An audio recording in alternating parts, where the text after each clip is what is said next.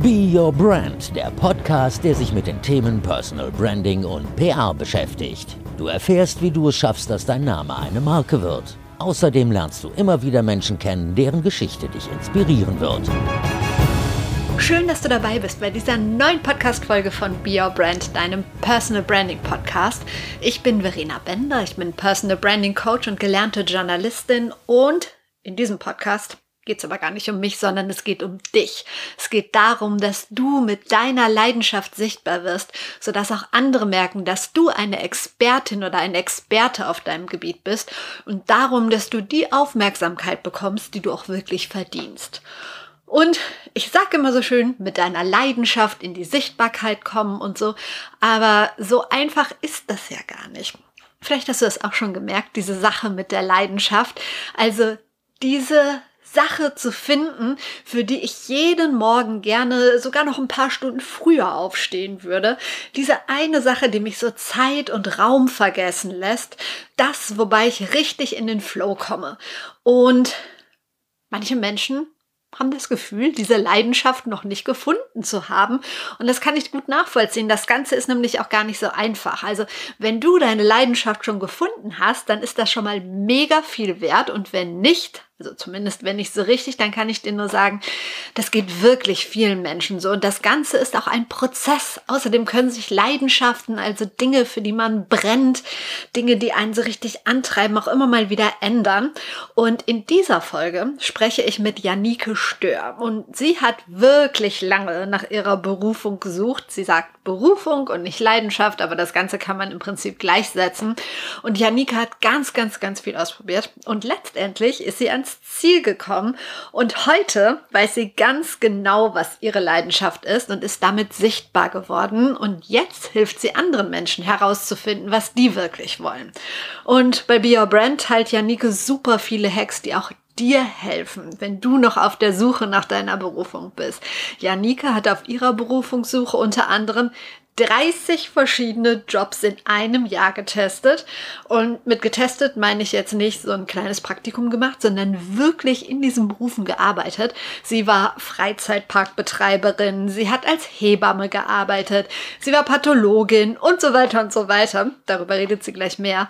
Außerdem sprechen wir über Personal Branding. Oh Wunder, im Personal Branding Podcast.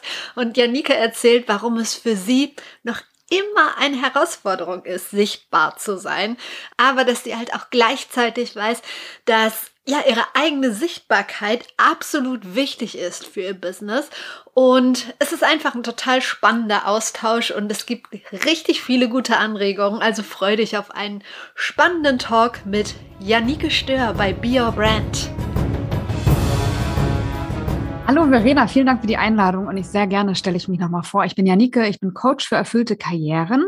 Ich habe früher mal als Personalerin in einem Konzern gearbeitet, war da sehr unglücklich, obwohl ich von außen betrachtet alles hatte und habe mich dann aufgrund einer kleineren, größeren Lebenskrise auf den Weg gemacht, 30 Jobs in einem Jahr getestet, habe nur leidenschaftliche Menschen begleitet, die ihre Berufung gefunden hatten und habe mich eben auf die Suche nach meiner Berufung begeben, habe dabei super viel gelernt und schließlich auch irgendwann meinen Beruf daraus gemacht. Das hat sich irgendwie so auf einem Silbertablett dann präsentiert. Ich habe das echt ganz lange nicht gesehen und irgendwann so, ach, ist ja klar, was ich mache.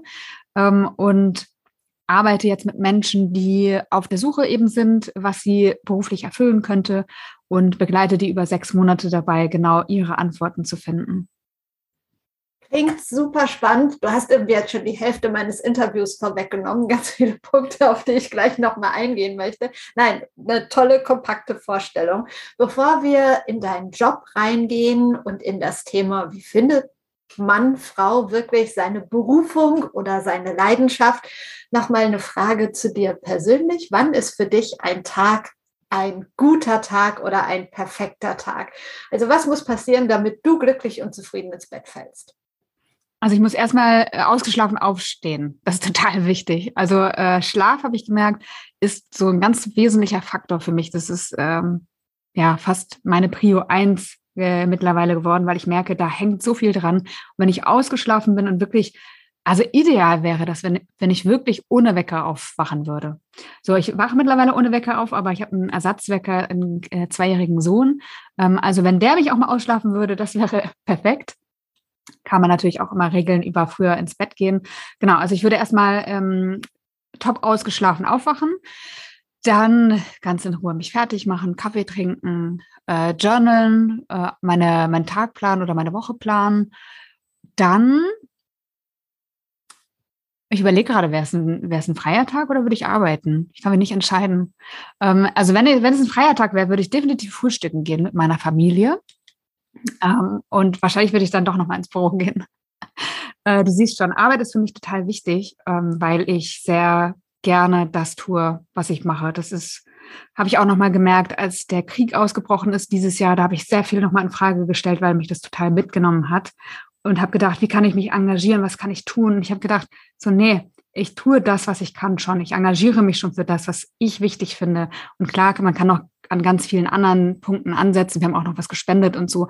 Also das ist ja nicht die Frage. Aber ich habe gedacht, also ich, ich stelle das nicht in Frage für mich, diese Sinnhaftigkeit. Ähm, und deswegen würde ich wahrscheinlich auch an so einem freien Tag vielleicht noch mal einen Blick ins Büro werfen. Vielleicht hätte ich ein Coaching, das finde ich toll. Das mache ich sehr, sehr gerne.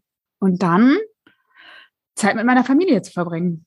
Man merkt so richtig, das, was du machst, ist jetzt deine Leidenschaft. Aber du hast es gerade kurz angeteased. Du hast ähm, Konzernkarriere gemacht auch jetzt nicht nur ein halbes Jahr oder so, sondern hattest unterschiedliche Stufen, bis du eine ganz hohe Position hattest.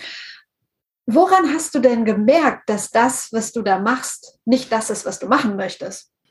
Das habe ich eigentlich schon die ganze Zeit gemerkt. Eigentlich war das immer so, dass ich etwas gemacht habe und dann nach einem halben Jahr, nach einem Jahr, spätestens aber nach eineinhalb Jahren war so der erste Reiz weg und ich dachte so, hm, okay, das war es ja auch nicht.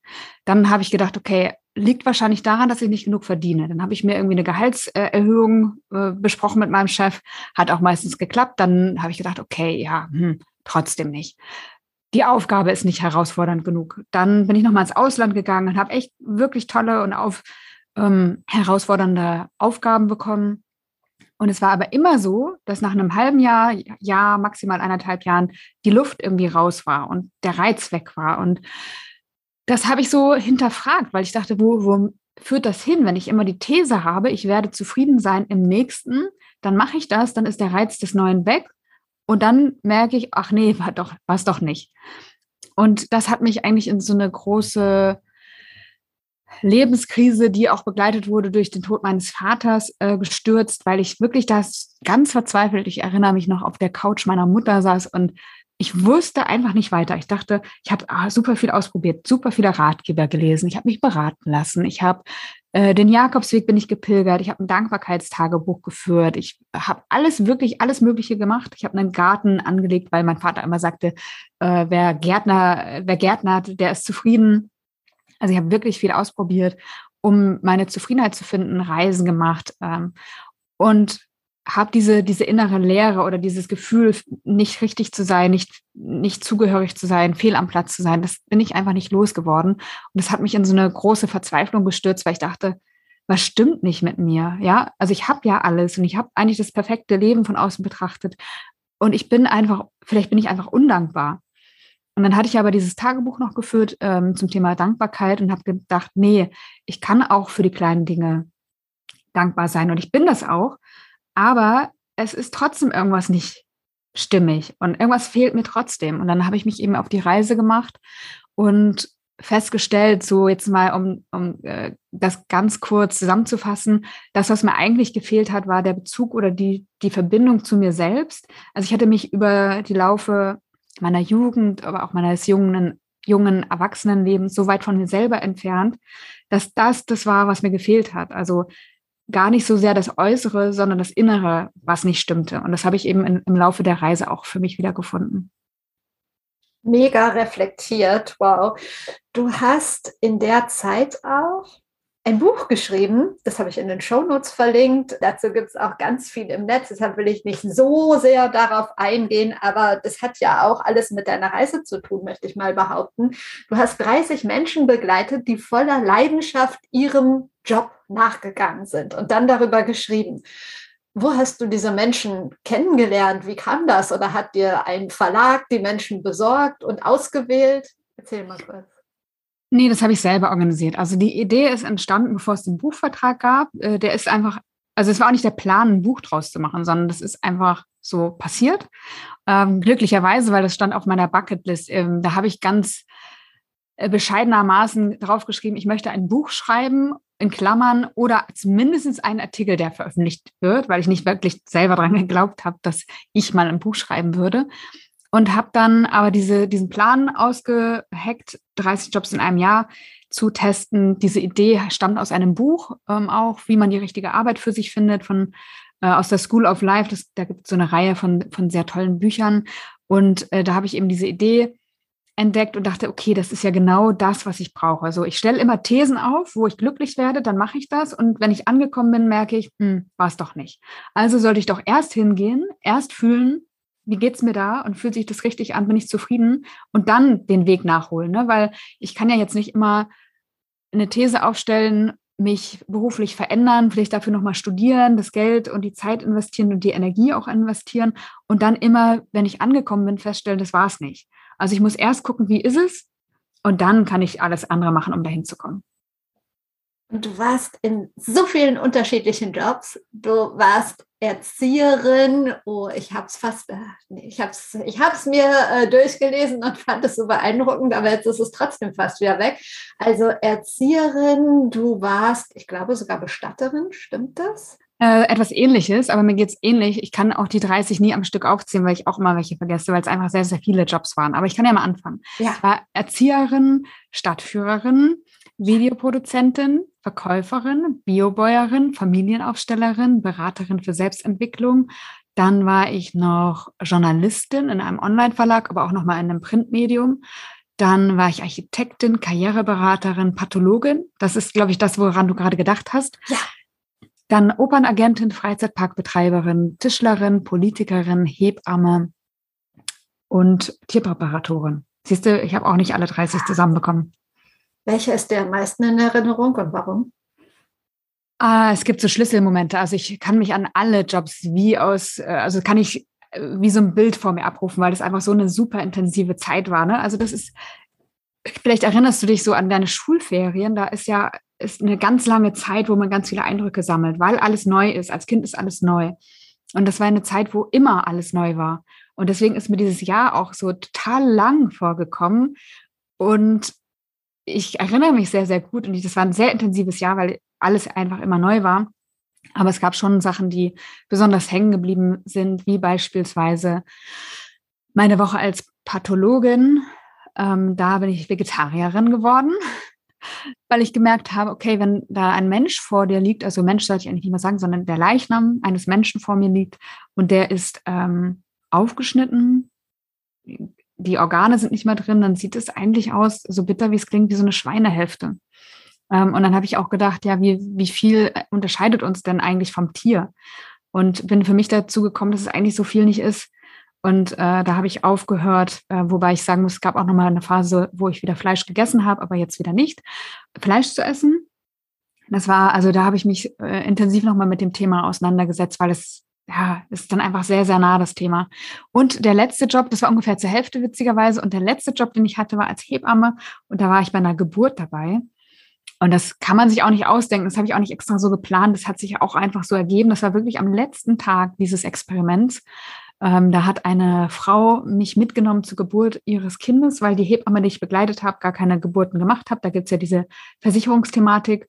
Und äh, die hat mich aber als ihre Begleitung mit in die Klinik genommen.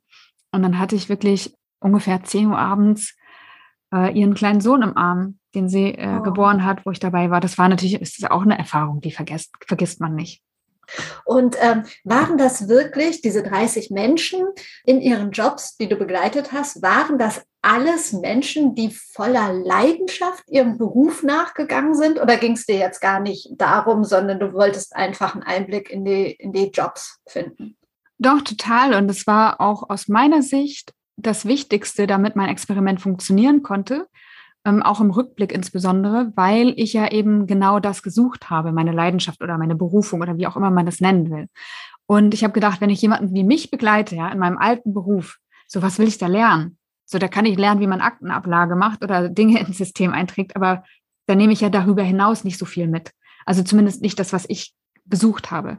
Das heißt, ich habe die Leute gefunden über mein Netzwerk. Das war sehr, sehr entscheidend und habe auf die Empfehlung vertraut. Also ich habe ge explizit gefragt, wen kennt ihr, der in dem oder dem Beruf leidenschaftlich unterwegs ist, habe Empfehlungen bekommen und habe auf diese Empfehlung vertraut. Und das hat sich auch immer be bestätigt. Ich habe super viel gelernt und nicht alles habe ich selber machen können. Also als Pathologin habe ich die Obduktion nicht selber gemacht, sondern ich habe bei Gewebeproben halt Teile verpackt, protokolliert und all das, was ich eben machen konnte, als äh, unausgebildete Kraft in dem Fall habe ich gemacht und äh, sehr, sehr viel, aber auch durch die Beobachtung gelernt, durch Gespräche gelernt, durchs Begleiten einfach gelernt. Und ja, das war einfach total, war total toll. Woran hast du gemerkt, dass bei diesen Menschen jeweils wirklich eine Leidenschaft für ihren Job da ist. Also es reicht ja nicht, einen Job gut zu machen. In meinen Augen, da muss ja irgendwie noch was mehr sein, was ja viel mehr so ein Gefühl ist, oder? Kannst du das beschreiben? Ja, ähm, ich finde, man sieht das immer ganz gut in den Augen. Und man kann das auch ganz gut am Gesprächsfluss erkennen. Also wenn jemand leidenschaftlich für ein Thema ist, dann äh, vielleicht kennst du solche Leute auch, mit Sicherheit kennst du solche Leute auch und äh, gehörst auch selber ja dazu, dass wenn man angesprochen wird auf das eigene Thema, dann plappert man los, dann ist das wie so ein Wasserfall. Ne? Und dann äh, irgendwann hatte ich mal, ich wurde mal gefragt, äh, als wir Besuch hatten, was ich denn so mache. Und dann sagte ich äh, irgendwann, ja, ich könnte dir einen Vortrag dazu halten. Da meinte der, unser Gast so, ja, tust du ja schon. Ähm, also das ist eigentlich ein ganz gutes Zeichen. Wie viel redet die Person? Wie leidenschaftlich redet die Person? Äh, glänzen die Augen dabei? Also das, man sieht es eigentlich am ganzen Ausdruck. Hast du deine Leidenschaft gefunden? Absolut. Ähm, wobei ich nicht sagen würde, dass die unveränderlich ist. Also ich kann mir vorstellen, dass, weil ich gerade auch ein Mensch bin mit vielen Interessen, ich liebe Abwechslung, ich lerne sehr gerne, dass sich das nicht nochmal verändert. Aber ähm, ich bin, ich habe ein Thema gefunden. Genau. Und entdecke auch immer noch mehr meine Stärken. Also es gibt immer noch was, was ich entdecke. Das ist, glaube ich, auch eine Reise, die, die niemals aufhört und wo man sich immer weiterentwickeln kann. Aber ich habe auf jeden Fall, bin ich beruflich angekommen und zwar auch in der Weiterentwicklung bin ich angekommen. Also das ist etwas, ich würde mich selber zu den Scannerinnen und Scannern zählen. Das sind ja Menschen, die einfach sehr viele Interessen haben. Und ich habe mir das mittlerweile so aufgebaut in meiner Selbstständigkeit oder als Unternehmerin, dass ich eben mich ständig wieder mit neuen Themen beschäftigen kann, ohne meinen Fokus aber zu verschieben. Also mein Fokus ist Arbeit, Erfüllung, wie finde ich meinen Platz in der Arbeitswelt, wie kann ich damit auch äh, einen guten Lebensunterhalt bestreiten. Das sind meine Themen, die ändern sich auch nicht. Aber durch meinen Podcast kann ich immer mal wieder in andere Themen eintauchen. Ähm, ich bin dabei, unternehmerische Strukturen aufzusetzen, ein Team zu führen. Das sind alles neue Themen für mich. Da kann ich mich überall einarbeiten und das ist total, total erfüllend für mich. Glaubst du, das ist einfacher, so seine Erfüllung zu finden in der Selbstständigkeit oder kommt es immer ganz auf die Person an? Kannst du als Angestellter, als Angestellte genauso deine Leidenschaft finden? Man hat in der Selbstständigkeit natürlich noch mehr Freiraum und Flexibilität, aber ich kenne genauso viele, die in einer Anstellung ihr, ihre Leidenschaft, ihr Glück, ihre Erfüllung finden. Also das geht definitiv auch. Die Frage ist, was brauche ich? Äh, brauche ich die Sicherheit? Äh, ich glaube, wobei ich glaube, die brauchen wir alle so gefühlt, aber worin besteht diese Sicherheit und wo fühle ich mich wohl? Was für ein Umfeld brauche ich? Und die Tätigkeiten, glaube ich, kann man so oder so in verschiedenen Kontexten ausüben. Was rätst du Menschen, die das Gefühl haben, was du jetzt vor einigen Jahren hattest in ihrem Job, dass es nicht das Richtige ist? dass sie jetzt aber auch nicht wissen, was sie jetzt machen sollen. Und ich behaupte jetzt einfach mal, dass es nicht für jeden einfach ist und es sich auch finanziell wahrscheinlich nicht ausgeht, dass man sagt, so ich nehme jetzt ein Jahr und probiere 30 Jobs aus, so wie du es gemacht hast. Ähm, gibt es in Anführungsstrichen einfachere Wege, da mal in sich reinzuhören? Ja, jein. Also niemand muss 30 Jobs in einem Jahr ausprobieren. Und ich hätte das auch nicht machen müssen, hätte ich den Weg gekannt. Kannte ich aber nicht. So, also ich wusste es nicht besser und für mich war das äh, total toll, weil es auch ein Abenteuerjahr war, weil es mir auch liegt und weil es meine Neugier befriedigt hat. Aber man muss es so nicht machen. Was ich mache mit meinen Coaches, die begleite ich ja über ein halbes Jahr in einem Online-Programm, ist, dass ich wirklich erstmal anfange und gucke, wo stehst du eigentlich gerade und was hat dazu geführt, dass du da stehst? Also gibt es vielleicht auch wiederkehrende Muster, Glaubenssätze, die dich leiten. Ne? Also es, ich denke, wir alle stehen an einem Punkt, nicht ohne Grund, sondern es gab Dinge, die dazu geführt haben. Und sich das einmal anzugucken, um zu gucken, gibt es noch Stricke, die ich lösen sollte, Dinge, die ich mir angucken sollte, um dann auch frei zu sein, wirklich meinen Weg zu gehen. Dann geht es darum, sich selbst nochmal neu zu entdecken. Das passiert alles in der Theorie, also das ist immer noch so ganz bequem. Da macht man dann, äh, beschäftigt, beschäftigt man sich mit den natürlichen Stärken. Was kann ich persönlich gut? Was gibt mir aber auch Energie? Was interessiert mich? Ähm, was ist mir wirklich wichtig? Welche Erfahrungen und Wissen habe ich eigentlich schon in meinem Leben gesammelt, was ich mitnehmen und nutzen kann in einem anderen Kontext? Und dann gucken wir nochmal auf tiefere Themen, wie was stiftet mir eigentlich Sinn, wozu möchte ich jeden Tag aufstehen. Das meistens hat das zu tun mit der eigenen Biografie, das kommt meistens aus der eigenen Biografie. Also man kann sich ja für unheimlich viele Dinge einsetzen, die sind sinnvoll und sinnstiftend sein können. Nur die Frage ist, ist das für mich sinnstiftend oder nicht? So, und aus all dem, was wir erarbeiten, entwickeln wir dann Ideen, Jobideen nenne ich das, ähm, Thesen, was mich beruflich erfüllen könnte. Und wir legen uns aber auf drei fest. Also keiner testet 30 Jobs in einem Jahr, sondern wir legen uns auf drei fest, mit denen die Menschen sich dann beschäftigen. Und das würde ich auch so empfehlen, weil wir sollten von Ideen ausgehen. Ich finde das ganz, ganz wichtig, weil wir niemals perfekt abbilden können, wer wir sind, wie wir sind, was uns ausmacht. Wir kennen nicht alle Jobs. Wir wissen vor allen Dingen nicht, wie die Jobs dann in der Realität sind oder ob das nochmal vom Unternehmenskontext abhängt. Also wir können es nicht perfekt abbilden. Also können wir nur mit unperfekten Thesen arbeiten und die sollten wir in der Realität überprüfen, weil wir sonst von unseren eigenen Glaubenssätzen eingeholt werden. Und dann äh, sagt der Kopf, kann ich nicht machen, werde ich nicht, äh, kein Geld mit verdienen. Kann ich nicht machen, kann ich nicht genug für. Kann ich nicht machen, weil mir noch eine Weiterbildung fehlt und die kann ich mir nicht leisten. Kann ich nicht machen, weil mir mein Umfeld äh, mich dann verurteilen würde. Also da kommen dann ganz viele Dinge rein, warum ich das nicht machen kann. Und deswegen arbeite ich in so ganz kleinen, mit ganz kleinen Schritten. Erstmal ausprobieren und reinfühlen und auch sich informieren, was würde das eigentlich bedeuten, wenn ich das machen würde, sich zu vernetzen und auszutauschen mit Menschen, die da schon sind. Was sagen die? Also können die meine Glaubenssätze bestätigen? Sagen die, ja, du wirst unter der Brücke schlafen und ich bereite mich auch gerade schon darauf vor? Oder was sagen die eigentlich? So, und ganz viele Dinge können die schon entkräften. Und dann weiß ich, das stimmt nicht unbedingt alles, was ich mir selber sage. Ähm, und dann im besten Fall noch auszuprobieren. Das kann ich machen, indem ich einen Menschen einen Tag lang mal begleite.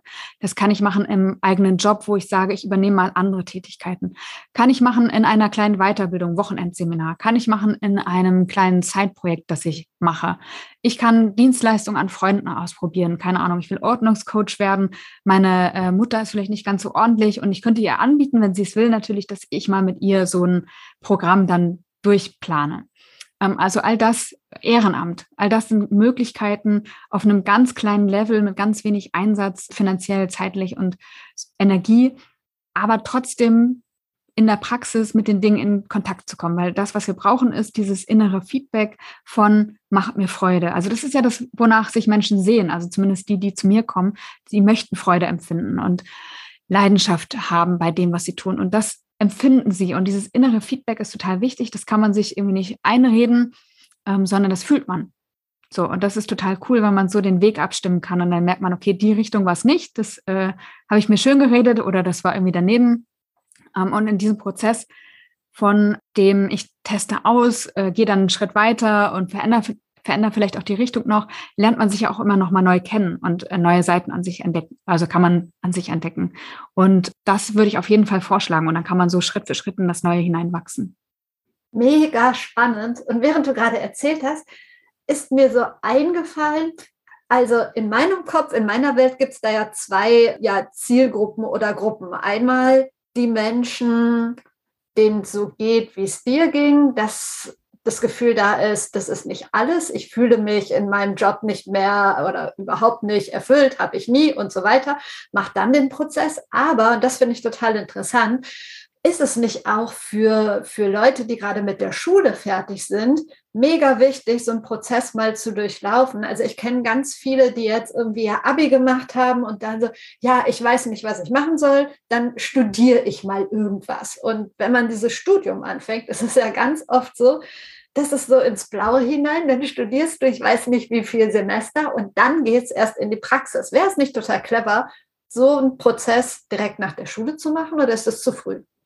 Ich würde sagen, es müsste eigentlich noch früher ansetzen. Die Schule müsste sich eigentlich verändern und gar nicht so sehr darauf gucken, äh, wo sind die Fehler? Also alle müssen alles gleich gut können. Also es gibt ein, äh, Bewertungs-, eine Bewertungsskala, alle müssen alles gleich gut können, sondern zu gucken, wer kann was, wen interessiert was und den dann äh, oder die dann stärkenorientiert zu fördern. Und es gibt auch solche Schulen, es gibt solche Initiativen, die sind super gut. Ähm, und davon müsste es aber mehr geben, also mehr Verantwortung wieder zu den Schülern zu geben, äh, natürlich in einem ganz, ganz klaren Rahmen und auch angeleitet, aber dennoch ähm, den Schülern und Schülerinnen mehr zutrauen. Und äh, Schule im Aufbruch ist so ein Beispiel von Margret Rasfeld. Ich weiß nicht, ob du das schon mal gehört hast. Ähm, super gutes Beispiel, wie es funktionieren kann. Und dann stellt sich, glaube ich, die Frage am Ende gar nicht mehr so sehr. Das sind dann Privatschulen oder machen das auch staatliche Schulen, solche Dinge?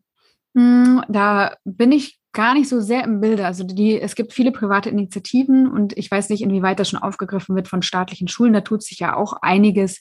Klar kann es immer schneller gehen, aber ähm, auch da ist ja was im Umbruch. Auch Beispiel Berufsorientierung wird auch in ganz vielen Schulen mittlerweile als Fach aufgegriffen, weil die einfach merken, dass es wichtig ist. Ich glaube, dass so ganz viele Fragen, also dass man sich gar nicht so sehr entfernt von dem, was eigentlich schon da ist. Also ich hatte mal in einer Schule ja auch einen Job gemacht und da ging es auch um Berufsorientierung.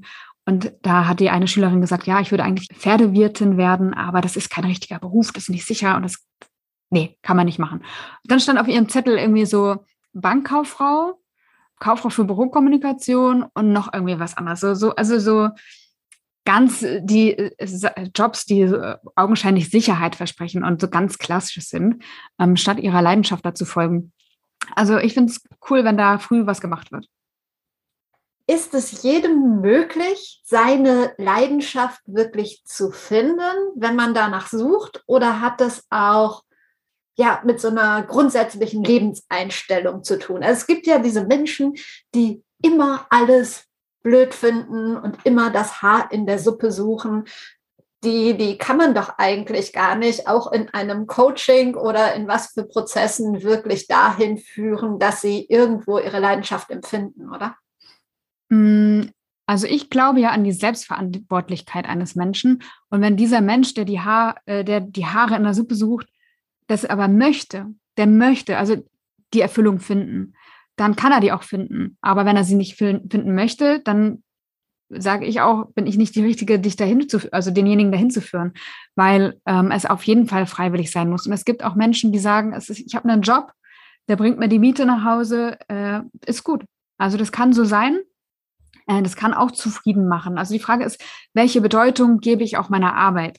Ähm, also Martin Seligmann, das ist der Begründer der positiven Psychologie, der unterscheidet immer zwischen Job, Karriere und Berufung. Job ist eben ich habe Gehalt, mehr brauche ich nicht. Karriere ist, ich steigere mich, äh, steigere auch mein Gehalt, meine Expertise, meine Kompetenz, klettere die Karriereleiter empor und dann Berufung ich, ähm, ist so begründet mit, ich empfinde einen tieferen Sinn in dem, was ich tue. Und wenn jetzt jemand so sehr pessimistisch ist, viel meckert, dann ist die Frage, welche Bedeutung hat die Arbeit für ihn? Und will er das wirklich? Also will er wirklich was ändern? Und dann ist es wichtig, irgendwann in die Verantwortung zu gehen. Und das erlebe ich in meinen Coachings auch, dass es Menschen gibt und ich war so auch. Ich war so auch, ich habe auch die Verantwortung nicht übernommen für mein Leben und habe gesagt, ja, aber der eine bei äh, in meinem Job, der ist schuld, der der fiese Abteilungsleiter, der wenn der anders wäre, dann wäre es ja viel cooler und habe so ganz viel im Außen gesucht, die Begründung für meine Unzufriedenheit anstatt zu sagen, okay, nee, ich bin diejenige, die den Job machen muss. So, und wenn ich Rahmenfaktoren habe, die ich nicht ändern kann, dann muss ich vielleicht in das Umfeld ändern. So, und da ist es aus meiner Sicht sehr wichtig, die eigene Verantwortung zu sehen. Und von daher, wenn jemand äh, den Weg nicht gehen will, ist es ja auch okay. Wie in jedem Bereich. Ne? Du hast gerade die Strukturen angesprochen und ich habe gesehen, dazu hast du neulich auch einen ganz coolen Post gemacht. Es gibt ja gerade in großen Unternehmen, Menschen, die wirklich motiviert sind und ihr Ding machen wollen und immer wieder dann von irgendwelchen Rahmenbedingungen, Strukturen, die von 1975 sind oder so, gestoppt werden müsste deiner Meinung nach in den Unternehmen auch viel mehr passieren? Gerade jetzt ist es ja so, dass ganz viele neue Mitarbeiter gesucht werden und kreative junge Kräfte und so. Verbaut sich das ein oder andere Unternehmen mit seinen starren Strukturen, die die coolen Bewerber, die tollen Arbeitskräfte? Auf jeden Fall würde ich sagen, weil jetzt ist es ja so, dass ähm, eher Fachkräftemangel herrscht. Also man kann so oder so dazu eingestellt sein zu diesem Begriff, aber ähm, tendenziell ist es ja so, dass die Bewerber und Bewerberinnen mehr Macht haben, als es noch vor 10 oder 20 Jahren der Fall war, weil die Arbeitsmarktsituation sich geändert hat. Und deswegen ist es schon an den Unternehmen was zu verändern. Und ich denke, dass Arbeit auch anders geht. Ähm, und klar, es ist so eine Frage, ne, woher, woher komme ich? Ja, und wenn ich so einen riesen Tanker ähm, oder in, in, einem riesen Konzern, wo es einfach Strukturen auch braucht ähm, und es ganz schwer ist, Kulturen zu verändern und da auch Machtgeschichten natürlich ausgespielt werden. Also die Frage ist, wo komme ich her? Wie sehr kann ich mich verändern und will ich mich auch vielleicht verändern? Und ich habe super coole Leute kennengelernt, die in so einem Konstrukt gearbeitet haben, ein Netzwerk aufgebaut haben mit ein paar tausend Leuten, Teilnehmerinnen und Teilnehmern, die etwas verändern wollten und es nicht geschafft haben. Obwohl die einfach wirklich viel, wirklich viele Menschen waren, die darauf hingearbeitet haben. Und manchmal sind die Strukturen einfach so hart und eingefahren, dass ich finde, also ich habe riesen Respekt vor jedem, der sich da einsetzt. Und für mich ist es immer so ein Stück weit verschenkte Energie, weil die, der Wandel so, so langsam geht. Ne? Und die Frage ist, vielleicht darf auch einfach was Neues entstehen. Ja, es gibt auch so Auslaufmodelle, denke ich. Und vielleicht dürfen auch neue Unternehmen entstehen. Ne? Und wir dürfen den alten, äh, in Anführungszeichen, dankbar sein für den Wohlstand auch, den sie beschert haben. Ne? Also ist ja nicht alles nur schlecht. Ähm, aber ich glaube, dass es diese Flexibilität braucht und dass auch solche Unternehmen es schwer haben werden, langfristig flexibel genug ähm, zu bleiben, um den Anforderungen gerecht zu werden, die einfach die Welt an sich stellt.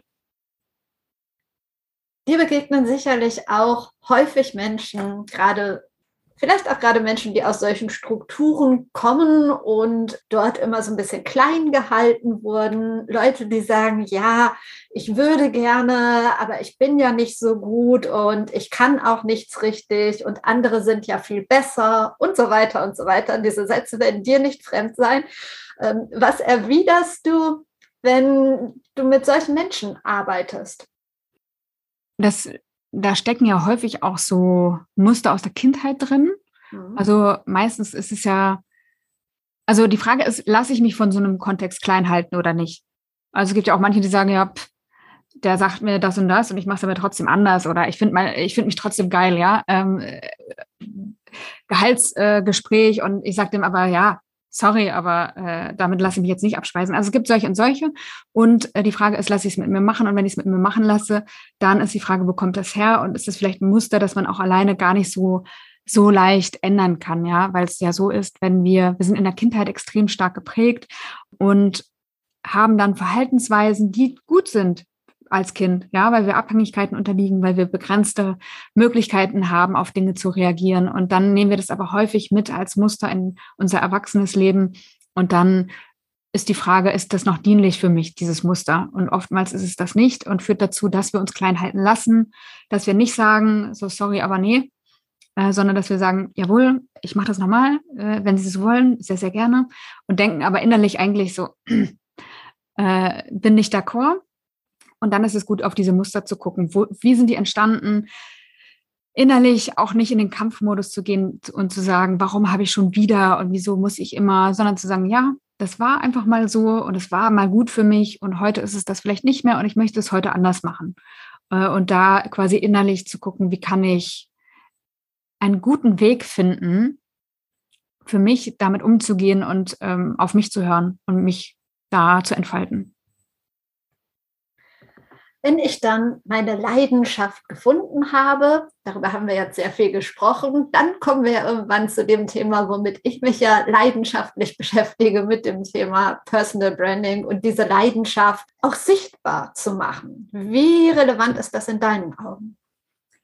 Sehr, sehr wichtig. Und es war für mich auch ein langer Weg, weil das ein großes Thema für mich war, mich zu zeigen. Und ich glaube, da bin ich auch immer noch auf dem Weg. Also ich merke, dass ich so ein paar Teile ausklammere und sehr, sehr bewusst gucke, was teile ich und was nicht. Ähm, und da möchte ich auch noch mutiger werden. So, das weiß ich auch. Und ich merke, für mich ist Sichtbarkeit total wichtig, weil ich sonst einfach nicht überleben könnte als in meinem Job. Also ich könnte meinen Job nicht machen und ich liebe ihn ja so sehr. Also äh, war das für mich klar, ich werde meine inneren Themen da überwinden und umgehen lernen damit. Ähm, von daher finde ich das sehr wichtig und ich sehe das auch bei meinen Coaches, die in die Selbstständigkeit starten oder aber auch die sich verändern wollen. Ähm, auch da hilft es ja, sichtbar zu werden mit den eigenen Themen. Also selbst wenn ich quasi nicht selbstständig werde, dann ist es trotzdem gut, sichtbar zu werden. Klitzekleine Unterbrechung, gleich geht's weiter mit dem Gespräch. Ich wollte dich nochmal darauf hinweisen, dass du, wenn du auf der Suche nach deiner Leidenschaft bist oder wenn du mit deiner Leidenschaft noch ein bisschen mehr in die Sichtbarkeit kommen möchtest, wenn du die Aufmerksamkeit bekommen möchtest für das, was du kannst, für das, was du bist, die du auch wirklich verdienst, dann melde dich gern bei mir. Dann lass uns einfach mal über ein 1 zu 1 Personal Branding Coaching reden, in dem wir wirklich ganz gezielt an deinen Herausforderungen, an deinen deinen Zielen arbeiten, indem wir gemeinsam schauen, wo kannst du sichtbar werden auf Social Media, wenn ja, auf welchem Kanal, vielleicht mit einem eigenen Blog oder einem eigenen Podcast, einem YouTube-Kanal, vielleicht auch in der Offline-Welt. Es gibt so viele Möglichkeiten und jeder Mensch ist ja ein bisschen anders, jeder hat andere Vorlieben, alle haben ein unterschiedliches Thema und da möchte ich mit dir reingehen, da möchte ich gucken, dass wir für dich den optimalen Weg finden, sodass du den Schritt aus der Komfortzone mit mir zusammengehen willst und erfolgreich in die Sichtbarkeit kommst, so dass es dir sogar noch Spaß macht. Also, lass uns gerne über ein 1 zu 1 Coaching sprechen. Ich freue mich von dir zu hören und hier geht es jetzt weiter mit Janike Stör bei Be Your Brand. Weißt du noch, was so dein erster Schritt in die Sichtbarkeit war und mit was für einem Gefühl? Gut, das können wir uns jetzt fast denken nach, dem, nach der Antwort, aber ähm, ja, womit war der verbunden? Mit welchen Gefühlen?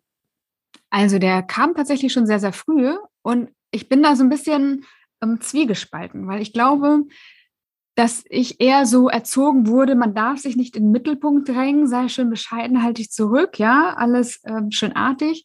Ähm, und gleichzeitig habe ich aber so eine Seite an mir, die das schon auch sucht und die sich auch gerne zeigen möchte. Also das ist so ein innerer Konflikt und ich weiß, dass ich schon mit 15, 12, keine Ahnung, 15 in der Zeitung stand mit Bildern, die ich gemalt habe, mit Wettbewerben, die ich äh, gewonnen habe. Also ich habe das schon auch gesucht und ich habe auch früher, wir hatten im Lateinunterricht zwei Filme gedreht, da hatte ich auch die Hauptrolle, habe das Drehbuch geschrieben. So, das war irgendwie auch äh, klar und es hat mir auch Freude gemacht.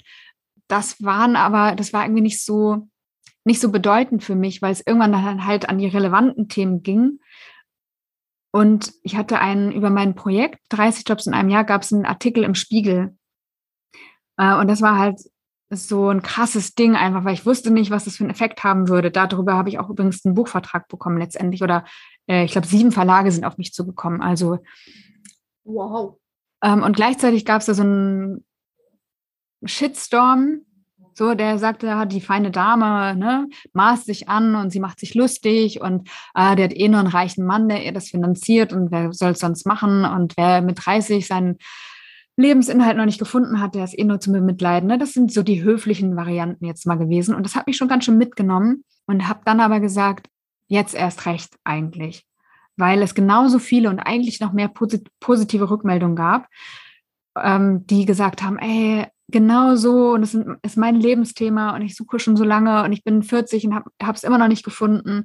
So, es gibt einfach mega viele Leute, die das Thema beschäftigt, die sich auch nicht angekommen fühlen, die sich lost fühlen. Und deswegen habe ich gesagt, ich gehe raus. Und ich merke trotzdem bei jedem Mal, bei jedem Newsletter, den ich verschicke, kriege ich dann eine Antwort und denke so, da schreibt jemand, dass er das nicht gut fand. Und so, das ist der erste Gedanke, der mir kommt. Und das ist natürlich nie das. Also klar gibt es auch mal kritische Worte, aber es ist keine Ahnung, 0,5 Prozent von den anderen Rückmeldungen. Ähm, und ich merke trotzdem, dass das ganz tief sitzt. Ja, kann ich mir vorstellen. Also gerade dadurch, dass du ja dann durch diesen Spiegel-Artikel und gerade Spiegel ist ja eh sehr kontrovers, dass du dann da vorbelastet bist. Das bleibt ja zum Glück vielen am Anfang erstmal erspart. Dann kommt so eine Kritik oder so, aber sehr mutig. Weißt du denn noch oder ähm, du bist auf unterschiedlichen Social-Media-Kanälen auch unterwegs mit deinem Thema und da kann, können wir alle so viel Infos raus mitnehmen, finde ich total super. Ich weiß, LinkedIn, du bist auf Facebook, du bist auf Instagram. Was ist so dein, dein liebster Kanal?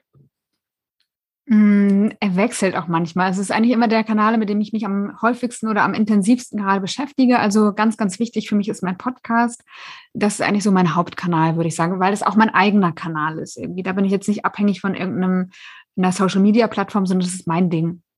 Mein Newsletter ist mega wichtig für mich. Da schreibe ich eigentlich auch so die persönlichsten Sachen. Das ist so, das ist das, wo ich mich immer hinsetze und denke, was be bewegt mich gerade? Also was beschäftigt mich gerade so im Herzen? Jetzt sage ich es mal ganz äh, romantisiert. Und dann Instagram macht mir gerade total viel Spaß. Also ich bin dazu übergegangen, jetzt Reels zu produzieren und da das ist auch so eine Art, mich wieder auszuprobieren und neu zu entdecken. Und das macht mir gerade Spaß, das zu erkunden. Da habe ich aber noch meinen Stil nicht gefunden. Aber da, das wird kommen irgendwann. LinkedIn finde ich auch super. Wenn ich jetzt auswählen müsste, ist aktuell Instagram mein, mein Lieblingskanal. Ja, gut, dass du den Podcast und den Newsletter noch angesprochen hast. Ich habe das auch beides in den Show Notes verlinkt. Also wer reinhören möchte, kann direkt darüber gehen. Oder wenn man deinen Namen googelt, findet man das ja auch alles sofort. Gibt es jemanden, wo du sagst, hey, der oder die macht es richtig gut mit der Sichtbarkeit? Und falls ja, wer ist das? Mm, ja, ich kenne einige, die das richtig gut machen. Ich würde auf jeden Fall Teachen Onaran äh, sagen. Die finde ich macht es genial. Kann einem manchmal vielleicht auch zu viel werden, weil sie sehr viel macht. Aber ich finde es cool und mutig und sie hat ein Thema. Es ist irgendwie stringent, wirkt es zumindest. Es ist äh, inspirierend. Ja, finde ich cool, wie sie es macht.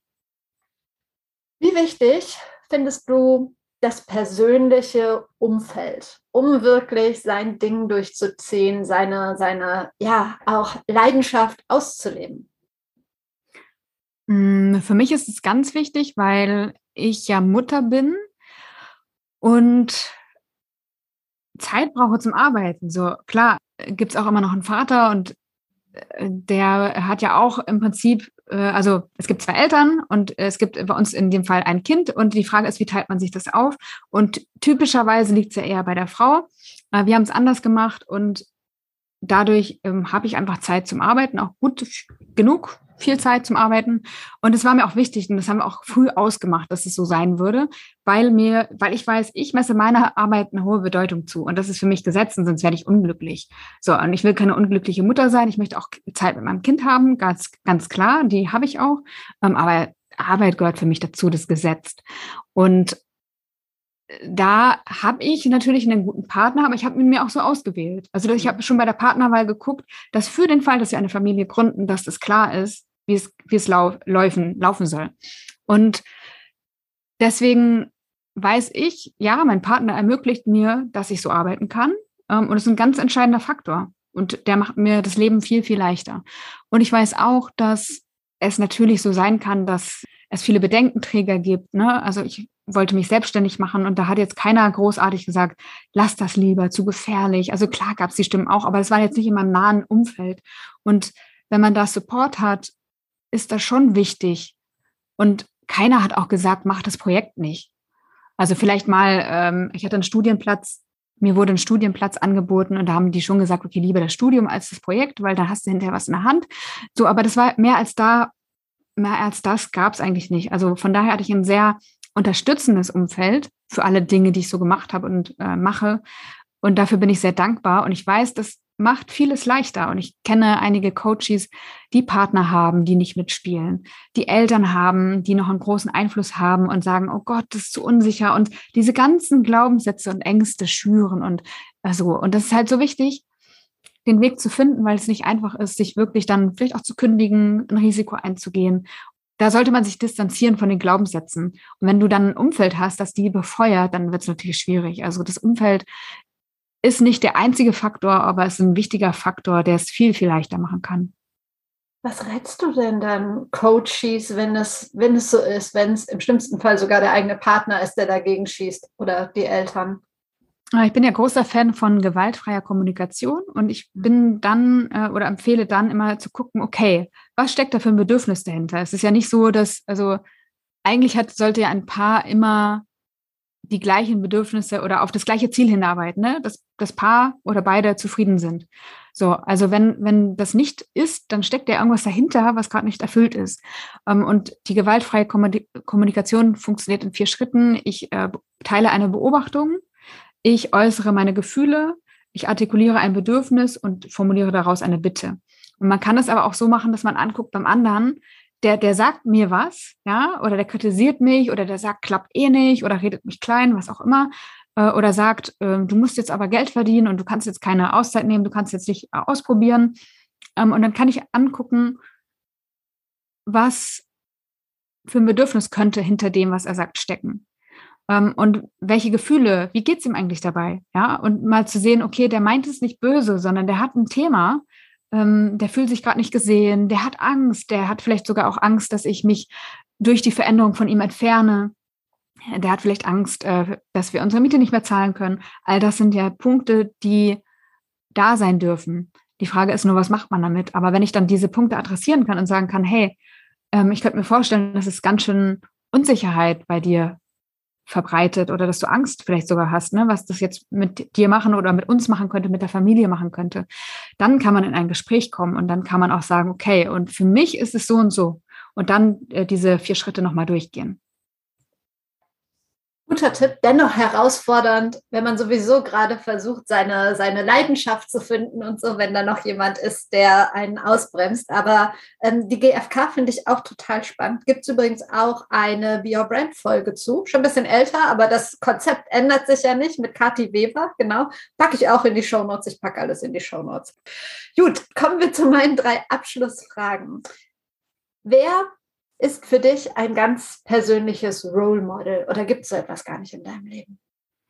Doch, äh, gibt es. Ähm, ich finde zum Beispiel Laura Marlina Seiler äh, ist ein Role Model für mich, weil sie einfach eine geniale Geschäftsfrau ist. Also ich bin jetzt nicht so äh, spirituell unterwegs wie sie, glaube aber, dass sie eine sehr gute Arbeit macht in ihrem Feld und ähm, ich finde inspirierend, wie stark ihr Wille ist, wie stark ihre Vision ist, wie ähm, Geschäftsfrau sie bei alledem aber auch noch ist. Das finde ich total inspirierend.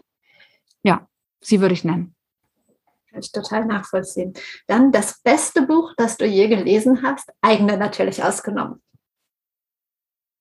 Ein, äh, ein Buch, das meine Arbeit sehr, sehr beeinflusst. Ich habe sehr viele gute Bücher gelesen und eins äh, zitiere ich aber einmal pro Tag oder so.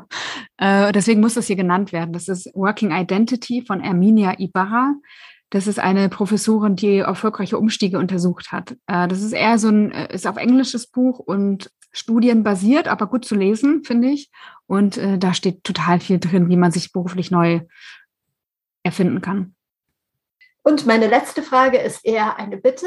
Könntest du mir ein oder zwei Personen vorschlagen, mit denen ich mal hier für Be Your Brand über das Thema Personal Branding, die eigene Sichtbarkeit, den eigenen persönlichen Weg sprechen könnte?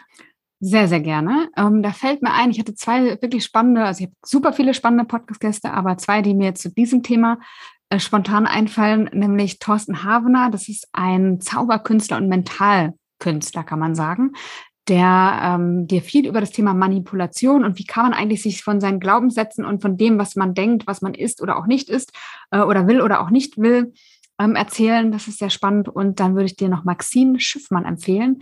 Sie ist äh, Journaling-Expertin und auch ähm, ja, ein Ast darin, den eigenen Weg zu finden und das auf eine ganz feinfühlige, sehr sensible Art und Weise. Ach cool. Ja, super. Hatte ich beide noch nicht. Deshalb vielen Dank, vielen Dank für deine ganzen hilfreichen Tipps, für die Einblicke und alles Gute. Für dich auch. Vielen Dank. Das war es schon wieder mit Be Your Brand vielen Dank fürs Zuhören. Mehr Infos über Janike, über ihr Buch, über ihren Podcast, über ihr Coaching-Programm findest du in den Show Notes, also in den Details zu dieser Folge. Da findest du auch den Link zum kostenlosen Personal Branding Handbuch, also ein Buch, das du dir runterladen kannst, das ich geschrieben habe, wo du schon mal die ersten Schritte in die Sichtbarkeit für dich durchgehen kannst. Darüber hinaus freue ich mich, wenn du diesen Podcast weiterempfiehlst, wenn du ihn teilst, wenn du ihn bewerten magst auf Spotify oder auf Apple Podcast. Und solltest du Lust auf ein Personal Branding Coaching haben, melde dich gerne. Ich freue mich von dir zu hören. Jetzt wünsche ich dir noch einen schönen Tag. Wir hören uns wieder am Donnerstag. Bis dahin, trau dich rauszugehen. Ich glaube an dich.